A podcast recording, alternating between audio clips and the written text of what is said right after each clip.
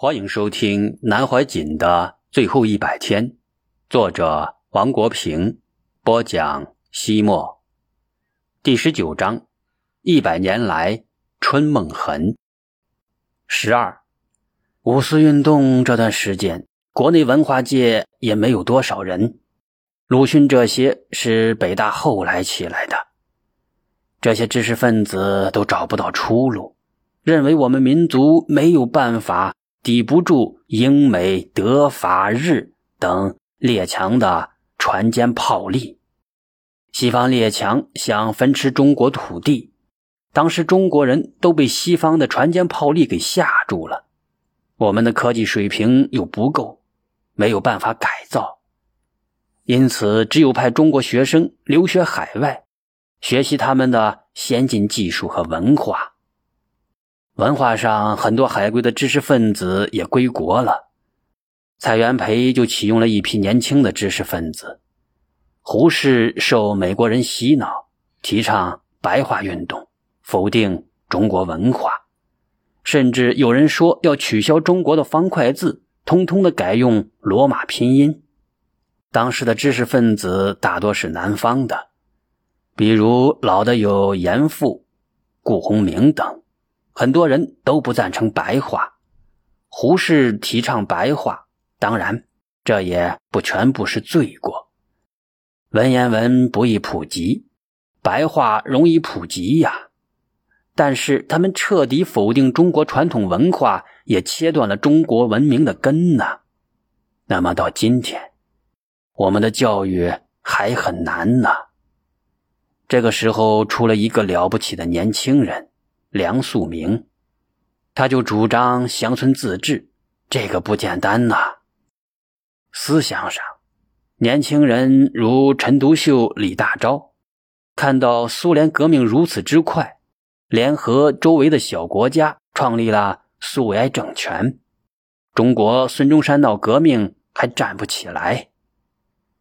毛泽东当时在北大图书馆做小职员，十七元一个月。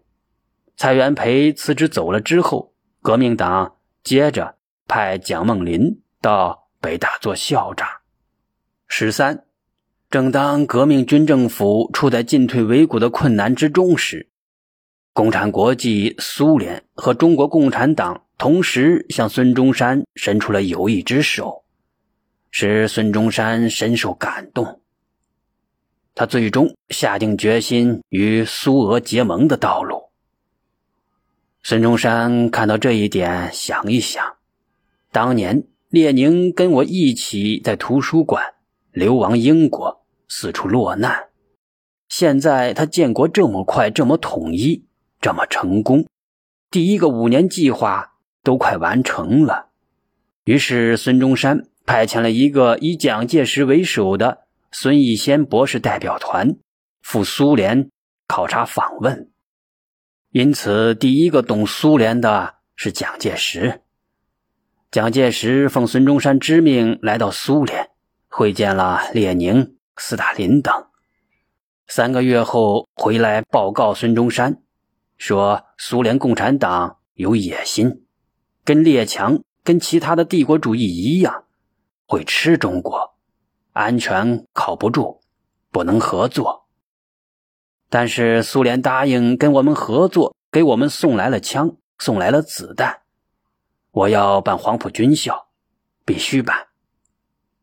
当时蒋介石认为，苏维埃是专制的政权，俄共掌权一旦坚固强盛的时候，他的沙俄时代的政治野心就会复活，对我们中华民国和国民革命的后患就不堪设想。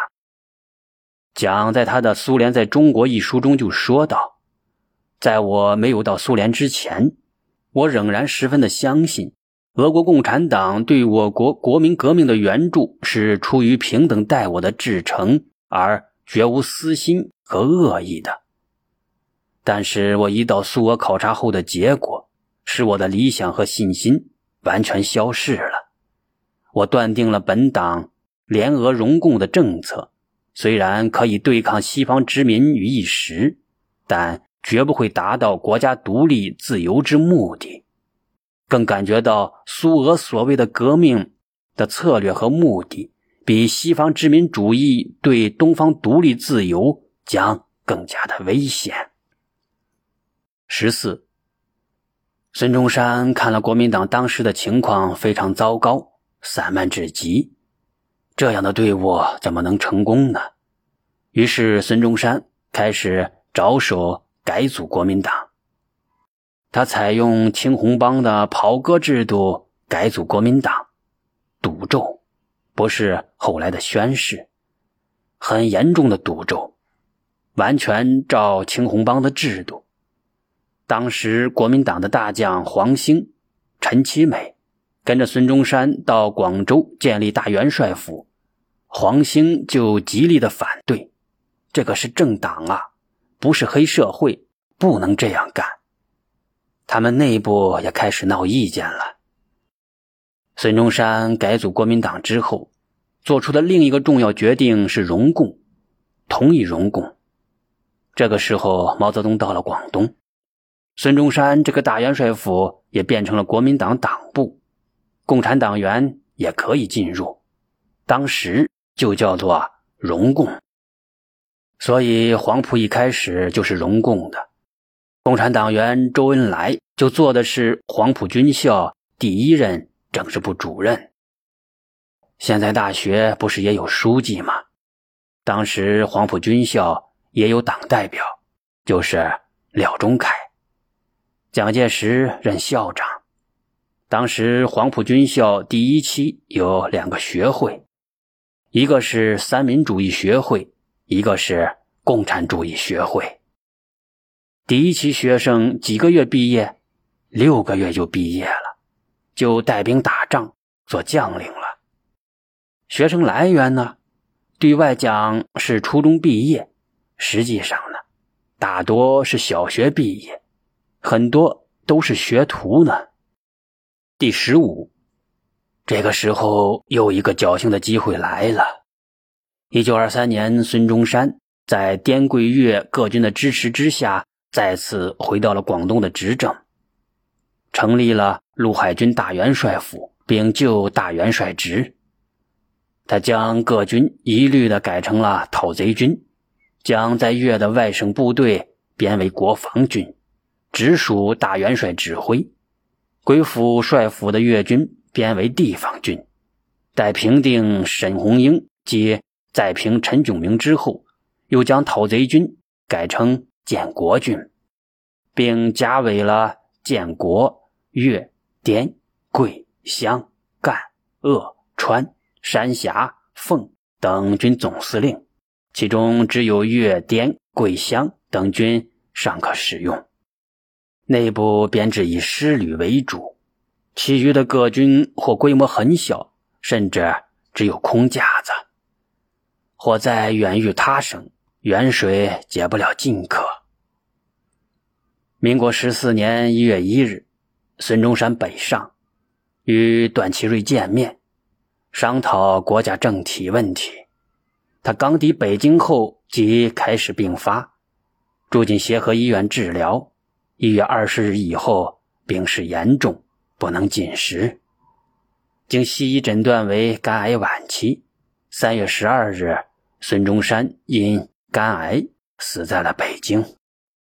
接下来，国民党内部不断的发生摩擦，胡汉民、汪精卫、蒋介石争权夺利。那时，毛泽东还只是一个候补委员。早在孙中山北上之前，就决定了蒋介石担任北伐军的总司令。民国十五年的七月九日，蒋介石就职国民革命军总司令。同时，兵分两路，开始率军北伐。北伐有两个口号：对外是打倒列强，对内是打倒军阀。当时附带的口号也喊打倒日本，打倒士绅。记得我们小时候也唱过打倒列强，打倒军阀。中国一定强，中国一定强。当时国共两党合作。共同北伐，一大批共产党员担任各级党代表或政治处长，或者担任基层的指挥员、战斗员。一些著名的共产党人，如周恩来，担任第一军副党代表；李富春担任第二军副党代表；朱可敬担任第三军党代表；罗汉担任第四军党代表；林伯渠担任第六军副党代表；萧劲光担任第二军第六师党代表，等等。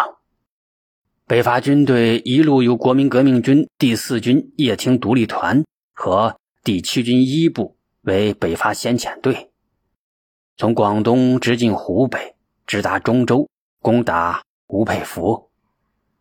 这时候军阀最大的力量是直系，跟张作霖的奉系正在争夺北方。当时康有为就说过：“八方风雨会中州。”一路由蒋介石自己领兵，经过福建，攻打南昌，直逼上海。当时北伐的形态是从两边包抄打过来。国民革命政府以广东及广西为基地，先后击败以吴佩孚、孙传芳、张宗昌为主的北洋军阀，之后取得。原属北洋军的冯玉祥、阎锡山等人的加入，最后张作霖退出了山海关之外，张学良在东北宣布效忠而宣告成功。由国民革命军北进讨伐北洋政府的战争，使得使得中国大陆统一在由中国国民党领导之国民政府的旗下。